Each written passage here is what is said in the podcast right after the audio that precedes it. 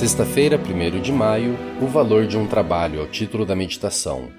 Tomou, pois, o Senhor Deus ao homem e o colocou no jardim do Éden para cultivar e guardar.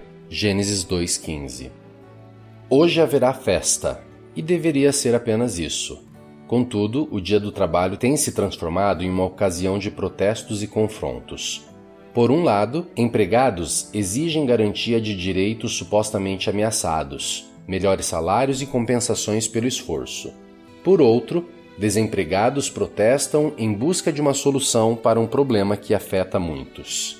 Que bom seria se apenas pudéssemos celebrar, sem intenção, a preciosa dádiva do trabalho otorgada por Deus ao ser humano no início da criação. A perfeição com a qual o planeta saiu das mãos de Deus, bem como a felicidade eterna planejada para o ser humano, não excluíam a necessidade de trabalhar.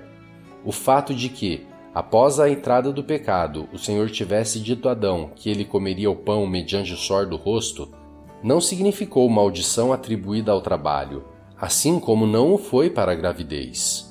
Contudo, indica que a sobrevivência humana seria mais difícil sem o vigor que o possuía antes da queda. A entrada do pecado afetou o nível de dificuldade do trabalho, não seu valor. Apesar de hoje ser realizado com ansiedade, cansaço e dor, o trabalho ainda é fonte de felicidade e desenvolvimento. É também um salvaguarda contra a tentação. Sua disciplina coloca uma barreira à autossatisfação e promove habilidade, pureza e firmeza.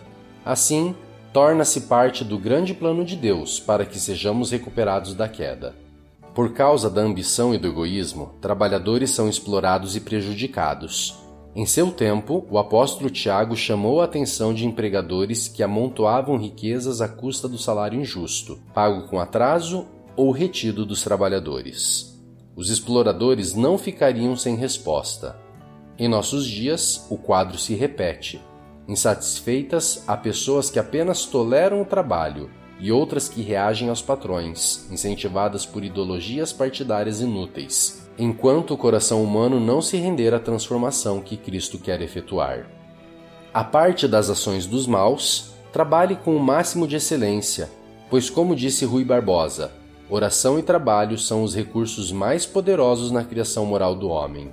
A oração é o íntimo sublimar-se da alma pelo contato com Deus quem quer, pois, que trabalhe está em oração ao Senhor. Desfrute seu trabalho e os resultados dele.